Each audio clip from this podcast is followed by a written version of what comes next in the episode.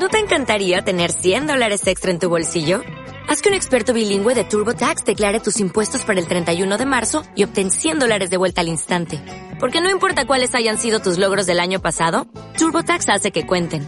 Obtén 100 dólares de vuelta y tus impuestos con 100% de precisión. Solo con Intuit TurboTax. Debes declarar para el 31 de marzo. Crédito solo aplicable al costo de la presentación federal con TurboTax Full Service. Oferta sujeta a cambios o cancelación en cualquier momento.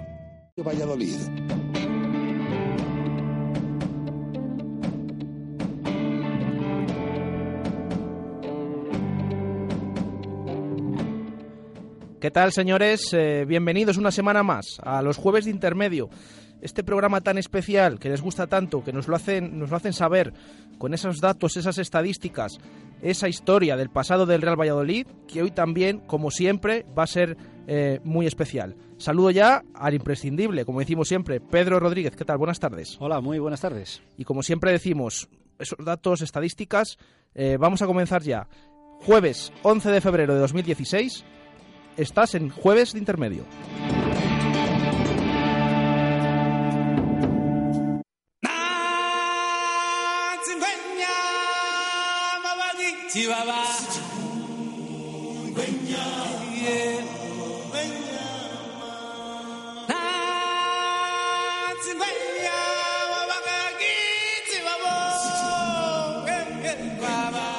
Bueno, y con esta música creo que todos saben a qué película corresponde. El Rey León, mmm, muy adecuada para el partido que tiene que disputar el Real Valladolid este sábado en el Estadio de San Mamés.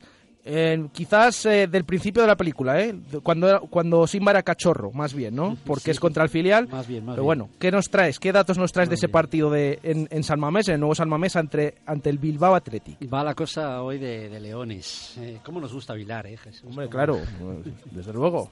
¿Cómo nos gusta, cómo nos gusta hilar? Bueno, a ver, antes de entrar en el partido que, que tenemos el próximo sábado, mm, vamos a, a dar un dato de los últimos. ¿Te parece, Jesús? Sí, perfecto. A ver, hay una cosa. eh, vamos a hablar un momentito de Pedro Tiba.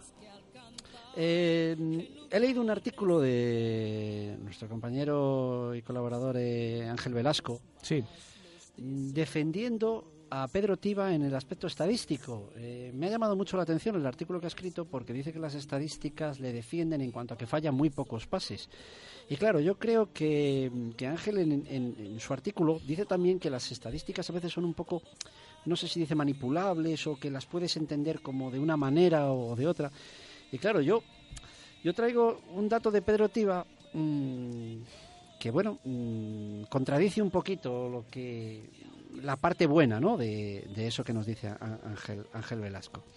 Y es eh, eh, la cantidad de las, poquísimas veces que aparece durante, durante el partido. Me ha pasado Coco unos datos que, mm, que lo demuestran. Fíjate, Pedro Tiba ante la Ponfe en 78 minutos aparece 36 veces. Yo no entro en que si luego las 36 acierta o no acierta, pero aparece 36 veces. Álvaro Rubio en 78 minutos igual ante el Córdoba aparece 62. Eh, Estamos hablando de casi el doble. en prácticamente el mismo, El mismo tiempo. tiempo. 78 minutos jugó Tiba y 78 minutos jugó Rubio, rivales diferentes, uno el Córdoba, otro la Ponce. A ver, que ya sé quién va a dedicar, a lo mejor un equipo daba más espacios, otro menos, pero llama la atención dos jugadores que están jugando en el- en prácticamente en el mismo puesto, uno por otro, uno aparece 62 veces, otro 36. Eh, en Mallorca Rubio apareció 43 veces durante los 90 minutos y en Alcorcón Tiba en la mitad aparece solo 17 porque jugó 54. Pero quiero decir que los datos eh, puede ser cierto que luego Tiba con el balón estadísticamente tenga un- unos números buenos. Pero yo quería poner un poco la guinda a ese artículo que ha escrito Ángel diciendo las pocas veces que aparece Álvaro Tiba, eh, eh, yo creo que además mm, respecto a la posición que ocupa, que es- creo que es una posición que, que debe de, de- de tener mucho más protagonismo en el, en el juego, ¿vale? Bueno, eso, eh, ese dato para empezar la, empezar la tarde. Nos vamos a Bilbao, vamos a empezar a hablar de, Vamos a- de viaje de los leones o los cachorros y de los, y de los nuestros. Bah, Dos veces hemos jugado en Bilbao contra el Bilbao Athletic. En el año 69 y en el año 93, el año del ascenso que acabó en Palamos. Sí. 0-1 ganamos una vez, empatamos a 0 otra. O sea que nunca hemos perdido contra el Bilbao Athletic en, en Bilbao. Hay que decir que de los cinco últimos partidos que ha jugado el Bilbao Athletic en su casa, no ha ganado ninguno. De hecho, lleva cuatro derrotas consecutivas. Que si bien es cierto que Miguel Ángel Portugal ha recalcado esta mañana que eh, defensivamente son un equipo que pone las cosas difícil, también es verdad que llevan cuatro derrotas consecutivas en su casa. Y que solo, dijo Portugal esta mañana en sala de prensa, que era un equipo, les, les llamó jugones, que habían cambiado su manera, su estilo de juego, ahora con tres centrales, eh, y que solo había encajado seis goles en, en su casa. Pero bueno, ahí están los datos Ahí que nos trae están- Pedro. Ahí están los míos también. Sí, sí, De hecho, claro. otro dato más es que en todo el año 2016 todavía el Bilbao Athletic no ha hecho ni un solo gol en su estadio. Uy, qué poco me gusta eso. Bueno, ahí está, yo lo digo. Vale. Fíjate, una cosa que me llama la atención, Jesús.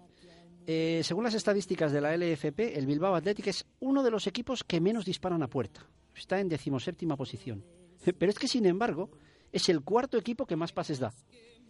O sea, mucho juego, ¿no? Mucho toque. Sí, eso es poca lo que dicen las estadísticas. De hecho, Vesga es el séptimo jugador de más pases de toda la, la liga, ¿no? Pero mira, otro dato muy curioso. Es uno de los equipos con menos tarjetas amarillas. Está ahí en la cola de la clasificación de tarjetas amarillas. Y sin embargo, es uno de los que más tarjetas rojas tiene. Sí. Es un dato muy curioso, ¿eh? Muy- Eh, muy o curioso, roja sí. o nada. Bueno, eh, de hecho está entre los primeros en cuanto a tarjetas rojas. eh, Está también ahí el Valladolid por ahí. Pero me llama la atención ese, ese dato.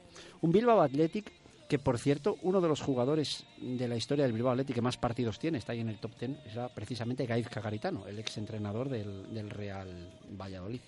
Bueno, pues nos vamos a San Mamés. Como hemos dicho, San Mamés es un estadio mítico y con ese nombre que le da, bueno, pues toda esa eh, historia del fútbol español, ¿no? Eh, sin embargo, mm, mucha gente, yo creo que no sabe realmente por qué el estadio de San Mamés se llama, se llama así. Eh, y os lo digo yo. eh, San, eh, ¿Quién era San Mamés? eh, bueno, pues ahí está. Eh, ¿Sabes por qué se llama, sabes por qué se llama al Atleti de Bilbao los Leones? Mm, Tiene que ver con el santo, claro, ¿no? claro. Es que San Mamés fue un mártir que fue Sí. arrojado a los leones. Y por eso eh, se les llama así, ¿vale? Sí. Eh, y luego también se dice que por qué se le llama la catedral al estadio San Mamés. Y bueno, aunque hay muchas teorías, eh, los datos que yo manejo es que precisamente se le llamaba la catedral al estadio de San Mamés porque precisamente por estar dedicado a un santo. Por estar dedicado a San Mamés desde sus inicios, se le llamó la, la catedral. La gente dijo, bueno, nos vamos a la catedral. Eh, y bueno, ahí queda la, ahí queda la cosa. Eh, hoy en esta mañana en directo Marca comentábamos las, las características que tienen los juegos de un filial, que a veces es diferente a las de otro tipo de equipos, ¿no? Eh, el caso es que las estadísticas del Real Valladolid contra equipos filiales no pueden ser mejores, Jesús. Sí. Los ocho últimos partidos que hemos jugado contra equipos filiales, tanto en Valladolid como fuera, son 24 puntos. 8 por 3, 24. Son 8 victorias. Hoy cómo vienes hoy, madre mía. Es así. Qué, qué positivismo. Yo no sé, eh, me da más miedo casi, ¿eh? bueno, para el partido del sábado. Pues este año ya ganamos al Bilbao Athletic, que le ganamos en casa. El año pasado ganamos al Fútbol Club Barcelona B los dos partidos. La otra vez que estuvimos en segunda, porque claro, los filiales siempre están, lógicamente, cuando hemos estado en primera, nunca. Eh, al Villarreal B ganamos los dos partidos y al Barcelona B ganamos los dos. En el, en el otro año que estuvimos en segunda, anteriormente al Villarreal B. Había que remontarse al, a enero del 2011. Es la última vez que hemos perdido contra un filial, que fue en Villarreal. Es la última derrota. Fíjate ya, estamos hablando cinco años, ¿eh? Sí. Bueno, pues ahí, ahí, ahí estamos. Venga. Más datos, Jesús. Eh, llevamos cuatro partidos imbatidos. Mm, Sí que me gustaría recalcar, porque un dato se hace muy interesante cuando ves lo, lo difícil que es lograrle, lógicamente, ¿no? Si logras algo que logras todos los días, tampoco tiene mayor trascendencia. Atención porque si el Real Valladolid consiguiera seguir imbatido un partido más, si lográramos cinco, que no será fácil, pero bueno, si hubiera que elegir un equipo ideal, hemos dicho que es uno de los que menos disparan a puerta, pues a ver si lo Puede ser logramos. este sábado. sí. Podría ser. Si lo lográramos, estaríamos batiendo un récord eh, que nos llevaría hasta hace 18 años. En el año 97-98 fue el año aquel que se destituyó a Cantatore por la radio y luego vino Kresic. Sí. Bueno, pues en las cinco últimas jornadas de liga, el Valladolid jugó contra el Celta, Oviedo, Zaragoza, Mérida y Español, y de esos cinco partidos empató 4 a 0 y eh, ganó uno por 1 a 0. Eh, desde entonces, jamás, desde el año 98, ya son 18 años, jamás el Real Valladolid ha podido estar cinco partidos seguidos imbatidos. Vamos a ver si lo logramos. Sí, lo, decíamos esta semana, que estaba ya unos minutos de, de batir el récord de Mendilíbar en minutos. Sí, es que eso es una cosa son los minutos, luego los partidos, ¿vale? pero es muy curioso, desde el año 97-98 nunca hemos estado mm, tenemos cuatro sí, cuatro el año de Mendilíbar, estuvimos cuatro partidos seguidos, pero si lográramos cinco eh, de hecho, si lo logramos, miraré para la próxima semana cuánto sería el 6, pero bueno, vamos a dejarlo ahí. Sí, paso a paso no vaya a ser que... Toquemos madera por si acaso, ¿no? Y deciros también que Kepa Rizabalaga es la primera vez en toda su carrera, según mis datos, que lleva cuatro partidos seguidos sin que le marquen un gol. Es un dato también a nivel personal del portero del Real Valladolid. Y además mérito de él, porque el otro día ya vimos las paradas que hizo total, la Ponfe. Total. También los centrales que tenemos, eh, Juanpe, también, también Juanpe una vez eh, en segunda B con el Racing estuvo cuatro partidos sin, que le metieran un gol y, y, Marcelo Silva también será la primera vez en su carrera. Nunca había estado cuatro partidos seguidos, insisto. Pero sobre todo el tema del portero, nunca quepa, ha tenido la portería cero cuatro partidos seguidos. También es un récord a nivel personal que, tiene él. Bien, em, vamos terminando. El partido es el sábado, ¿verdad? Sábado, día, día, ¿qué día es? Día 13. 13. Y lo del 13 a mucha gente que le da mala suerte, ¿no? Pues sí, sí, a, más de uno, sí, sí. ¿Y a ti? Bueno, depende, depende. ¿No lo habías pensado tú que era el día 13? Mm, sí, porque era el día antes de San Valentín, ah. ¿no?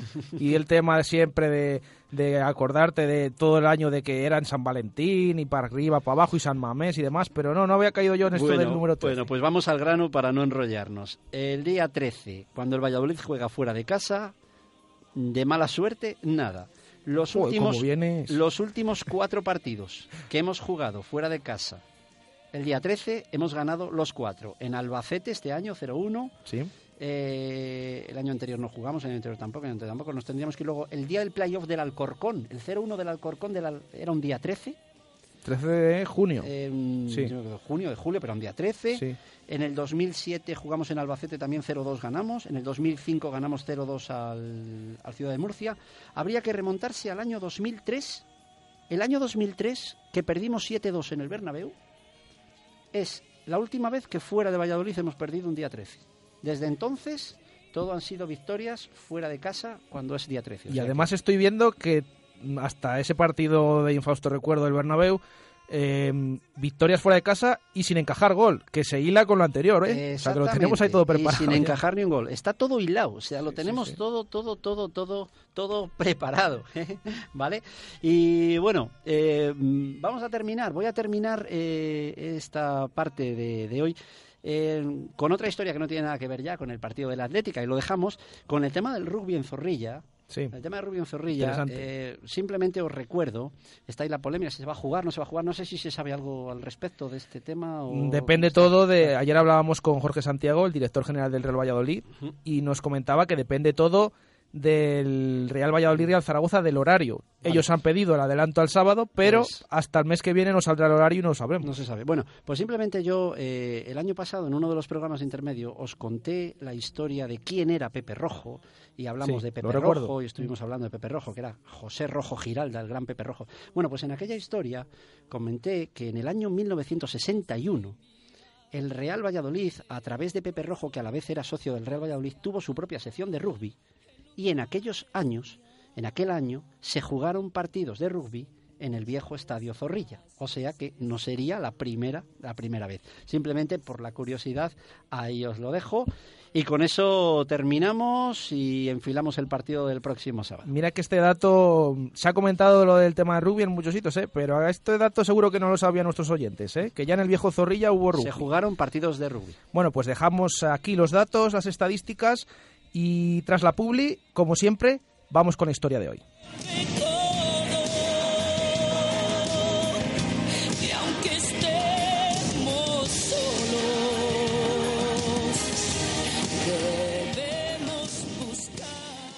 Radio Marca Valladolid, 101.5 FM, app y radiomarcavalladolid.com. Que no se enteren los demás, pero ahora con mis compras ahorro mucho dinero gracias al Club Fidelis. Encontrarás muchos establecimientos adheridos. Y es que con el Club Fidelis todos son ventajas. Pide tu tarjeta gratuita en cualquier comercio, preséntala al realizar tu compra y ya está. Acumulas descuentos o canjeas tu saldo. Tú decides. Y si quieres conocer todas las ofertas, promociones, sorteos, entra en www.clubfidelis.com o síguenos en Facebook y Twitter. ¿Tienes una casa nueva o vas a reformar la tuya? En Rodríguez Palomares puedes encontrar todo lo que necesitas. Tu salón, dormitorio, sofá, cocina, baño, dos plantas de exposición en la calle Nicolás Salmerón 9. Rodríguez Palomares, tu centro del mueble en el centro de Valladolid. Si quieres vender tu coche, en Autoroyal te lo compramos en una hora, en una hora, en una hora, en una hora. Te hacemos la mejor tasación, pago en el acto e incluso si aún lo estás pagando. En Autoroyal te compramos tu coche y si quieres comprar coche, tenemos una amplia exposición donde encontrarás el que buscas. Autoroyal, Avenida Burgos 19 o autoroyal.es. Radio Marca Valladolid, 101.5 FM, app y radiomarcavalladolid.com.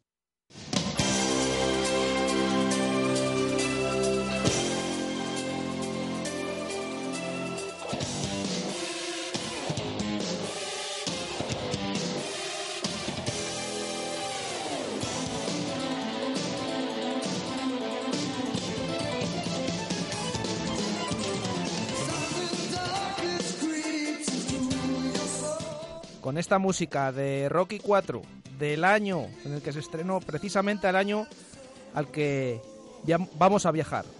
¿Cuál es ese año, Pedro? Nos vamos a 1985. Es el año, eh, el año de aquella terrible tragedia de Heysel, del estadio de Heysel eh, es el año que, bueno, en España el, campeón de liga era el Real Madrid, aquel Real Madrid de Hugo Sánchez y Valdano, y el Athletic de Bilbao había sido campeón el, hacía dos años y el año anterior había quedado tercero. En estas, el Real Valladolid, un Real Valladolid que, bueno, se había mantenido sin problemas en el medio de la tabla en primera división la temporada anterior, viaja a San Mamés. Eh, estamos en la jornada número 7. acababa de empezar la liga. En Valladolid se viven unos días un tanto, bueno, pues un tanto mm, convulsos en el aspecto positivo, muy revolucionados, porque estamos hablando de un fin de semana donde se están celebrando en la capital vallisoletana los mundiales de gimnasia rítmica, aquello que significaba la inauguración del flamante y moderno polideportivo Pisuerga. Pues ese mismo fin de semana, la expedición blanquivioleta viaja a Bilbao, viaja a San Mamés y viaja como cuarto clasificado de la competición, con un entrenador que acababa de llegar, que era Vicente Cantatore, y viaja a un campo donde el Athletic de Bilbao era segundo en la clasificación y hacía más de un año que no perdía como local en su, en su campo el desplazamiento anterior a este fue eh, al Calderón, aquel 1-4 del que hablamos en nuestros primeros programas como homenaje a Vicente Cantatore. Esto es la siguiente salida. Eh, aquel Atlético era el Atlético de Zubizarreta, de Pachi Salinas, con Clemente en el banquillo. Juegan por el Valladolid Fenoy en la portería, Torrecilla, Gail, Andrinúa y Juan Carlos en defensa, Jorge Alonso, Minguela y Eusebio en el centro del campo, y en punta de ataque el Pato Yáñez, Manolo Peña y nuestro protagonista de hoy, que jugaba en la media punta, Jorge Aravena.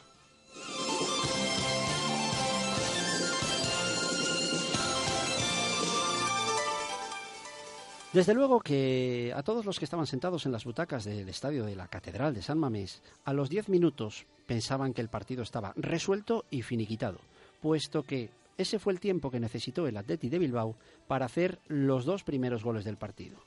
Eh, remató un córner a los seis minutos, el Athletic marcó el 1-0 y de Andrés eh, a los diez minutos, una falta indirecta desde el borde del área, hizo el 2-0. Aquello ya parecía visto para sentencia. Pero aquel Real Valladolid era otra cosa y no era un equipo para nada fácil, fácil de batir. Desde aquel momento, el Real Valladolid toma el mando, el mando del partido y empieza a desplegar un juego que minuto tras minuto empieza a asombrar a la grada de San Mamés. Fruto de ese juego, eh, Jorge, eh, aprovechando un rechace de Zubizarreta a los 28 minutos, hace el 2-1. Y en la segunda parte, con un dominio vallisoletano absoluto y total, como el que a veces nos acostumbra el Barcelona, ¿verdad?, a actuar ante otros equipos. El Real Valladolid eh, empata el partido, una jugada personal de Gaila, ya por el minuto 70. Y en el minuto 80, una gran jugada de Yáñez que deja sentados a un montón de gente hace que nuestro protagonista de hoy, Jorge Aravena, marque el 2 a 3. Y en el último minuto de partido, Aravena hace otro gol. Sin embargo, un gol al despejar, gol que se cuela en nuestra propia portería. El partido acaba 3-3 ante la desolación de todos los jugadores vallisoletanos porque fue un despeje violento de Jorge Aravena que de manera increíble se coló en nuestra, en nuestra portería. Pitó el árbitro el final y todo el estadio de San Mamés se puso en pie para dar una de las mayores ovaciones que el equipo del Real Valladolid haya tenido en campo ajeno, em, de alguna manera premiando eh, el partidazo que aquel día, que aquel día hicimos. Y el protagonista, uno de los protagonistas de aquel partido, fue nuestro protagonista de hoy, Jorge Aravena Plaza.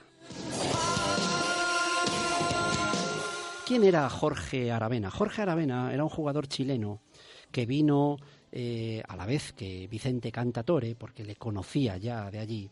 Era un jugador que era uno de los más prometedores jugadores chilenos, ya era una figura. O sea, estamos hablando de un jugador que ya era campeón de lo que en Chile se llamó durante muchos años la Copa Pollagol. ¿Has oído hablar alguna vez de esta copa, Jesús? Pues no, no. Pues la Copa Pollagol eh, fue el nombre de la Copa de Chile desde el año 78 al año 87. ¿Eh? porque estaba patrocinado por una casa de apuestas, entonces era la Copa Pollagol. Y era muy importante ¿eh? ser campeón de la Copa Pollagol, que nadie se ría porque... Ahora que dices lo de la casa de apuestas sí que me suena, sí. Muy, muy importante. Este jugador ya era internacional, era internacional, jugaba en la misma selección que el Pato Yáñez, y la dupla Yáñez-Aravena eh, pensaba hacer estragos en, en Valladolid. Costó entonces 35 millones de pesetas. ¿eh? Eh, y lo trajo Carlos Poblete, el, mismo intermediario que había traído años antes al Pato Yáñez. Eh, fíjate las vueltas que da la vida Jesús. Muchos equipos se quedaron con las ganas de poder traer a Jorge Aravena, entre ellos el Sevilla, que vio cómo el Real Valladolid se hizo con su fichaje. Hoy, pensar que hoy el Valladolid le pueda quitar un fichaje al Sevilla sería Totalmente de locos. como de locos, ¿no? Pues entonces, entonces pasaba. A las órdenes de Aravena, el Real Valladolid hizo un grandísimo año, sobre todo en su primera vuelta. Y le ocurrió, sin embargo, que en la segunda mitad, Aravena era con, con Pato Yáñez eran constantemente llamados a sus partidos de selección porque se estaba jugando las eliminatorias del Mundial de México y cada dos por tres tendría que abandonar eh, Valladolid, eso le perjudicó mucho en, la segunda vuelta. Eh, Aravena era un media punta que se le apodaba el torpedo, el cañonero. Eh, era impresionante, o sea, la fuerza con la que disparaba. de hecho, se llegó a medir los kilómetros por hora con los que disparaba. Era un lanzador de faltas impresionante y era también un grandísimo jugador de fútbol. En Valladolid solo pudo estar un año, porque el Real Valladolid tampoco tuvo dinero para poder ejecutar la opción de compra por la que, por la que venía. Jugó 26 partidos, eh, marcó 10 goles, fue el, máximo, el segundo máximo goleador del equipo ese año y llegó a marcar 6 en la Copa de la Liga, de hecho marcó 4 en un solo partido en la Copa de la Liga. Eh, quedó buen recuerdo, aunque supo a poco el paso de Jorge Aravena por el Real Valladolid. ¿Qué fue de Aravena después de que marchó del Real Valladolid? Pues bueno, pues luego se fue a Chile, jugó en Universidad Católica, se fue a Colombia, al Deportivo Cali, donde fue botín de oro. Allí se llama así, botín de oro. Eh, se fue a México a jugar en el Puebla, donde hoy en día es considerado como el mejor futbolista que jamás haya jugado en ese club. Jugó en Sao Paulo, jugó muchos equipos, bueno, estuvo en el Audax italiano de Chile, etcétera. Luego también fue entrenador, ha sido entrenador del propio Audax, que le subió a primera, de un equipo con un nombre muy curioso, que es el Santiago Morning. ¿eh? Santiago Morning eh, también le subió a primera, en el Everton, en el Cobreola. Bueno, ha estado muchísimos años vinculado al, al mundo del fútbol, aquel gran jugador Jorge Aravena. Pero a la hora de repasar su carrera, hay una fecha que encumbra al jugador que aquel año levantó eh, del asiento a la gente en San Mamés. Fue antes de llegar al Real Valladolid. El 24 de marzo de 1985, Jorge Aravena, jugando con su selección en un partido ante las eliminatorias, eh, fuera un Chile-Uruguay, hace un gol que unos meses después la FIFA declaró como el gol imposible. En cualquier dispositivo, en YouTube, teclear gol imposible Aravena y lo vais, y lo vais a ver. Eh, Jesús Pérez Baraja no lo ha visto, es la primera vez que lo va a ver. Y intenta, te voy a poner las imágenes, Jesús, para que intentes explicar a la gente cómo es el gol. Eh, ¿dónde, ¿Es una falta? ¿Es un tiro libre directo? ¿Dónde eh, aclara a la gente que nos está oyendo? Una falta. Vemos ahí una falta en el, en el lateral del área. Lateral del área la va a poner eh, la selección chilena en juego. Pegada a la banda. O sea, Sí, sí, sí, pegada, a la- pegada a la banda en el lateral del área. Ahora vas a ver cómo va, va a disparar. Ah, Desde ahí parece imposible hacer un gol, ¿no? Eso es un centro, porque estamos hablando pegada a la línea de, A la línea de fondo, ¿no? A la sí, línea de fondo. Estamos Sí, hablando que el balón está unos centímetros por, por delante de la línea de fondo y dispara Aravena. Ahí la pone y gol, gol, gol, gol, gol. Imposible de Aravena. Y el balón hace un arco que es prácticamente imposible. Este gol fue declarado en la FIFA como el gol imposible porque es increíble el ángulo, cómo toma a la altura y cómo puede entrar. Hay que decir que el portero mide 1,91 y era el mejor portero de la época de Uruguay. O sea que es que es, Es que se increíble. cuela, se cuela por el otro palo, por el segundo palo, con una rosca encima desde un tiro de, de- pegado a línea de fondo, ¿eh? Mira la repetición, Sí, Jesús, sí, sí. Cómo, cómo entra, es increíble. Bueno, pues este gol la FIFA lo catalogó como el gol imposible. Hoy os animo a todos a que lo veáis. Ese gol lo metió Jorge Aravena, el jugador que luego recaló en el, en el Real Valladolid y del que con motivo de la visita a San Mamés y aquel partido que acabó empate a tres, gracias, eh, vamos, mm, por aquella desgracia del propio Jorge Aravena, que había puesto al Valladolid en franquicia 2-3 y, y tuvo la desgracia de meter aquel gol en su propia portería, al menos fue el Valladolid recompensado con aquel grandísimo aplauso de la afición de la catedral.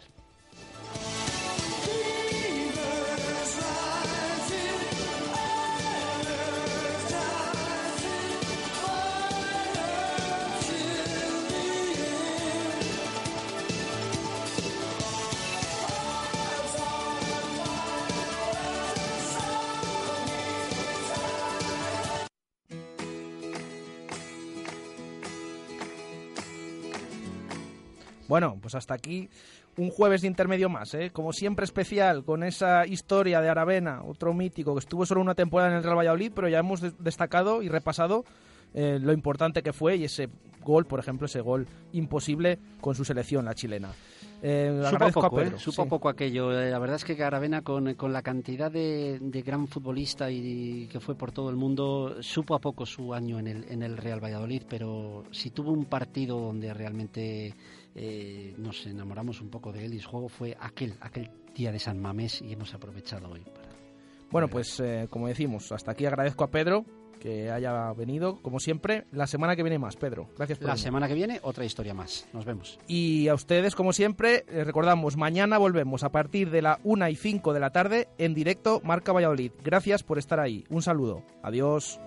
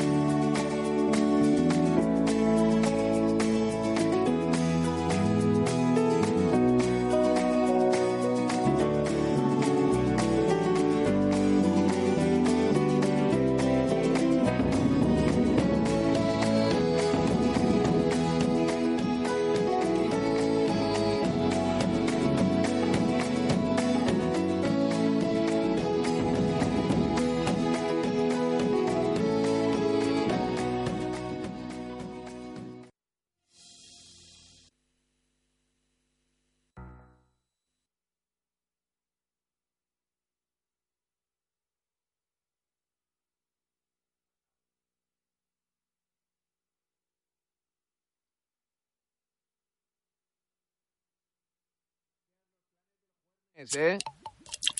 Verás cómo no se arrepienten. Nosotros damos hasta calorcito. Ya, ya, ya, sí, sí. Pero hay calorcitos y calorcitos. Y nosotros no... Bueno... Ahí la tiene Maradona, lo marcan dos, pisa la pelota Maradona, arranca por el genio del fútbol mundial, y es el tercero a tocar para Borruchaga siempre Maradona, genio, genio, genio, ta, ta, ta, ta, ta, ta, ta. ¿No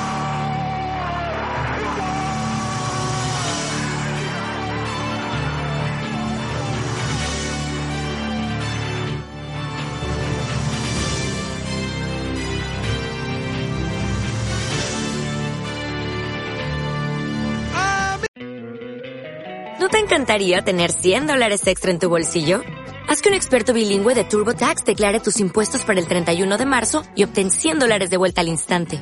Porque no importa cuáles hayan sido tus logros del año pasado, TurboTax hace que cuenten. Obtén 100 dólares de vuelta y tus impuestos con 100% de precisión. Solo con Intuit TurboTax.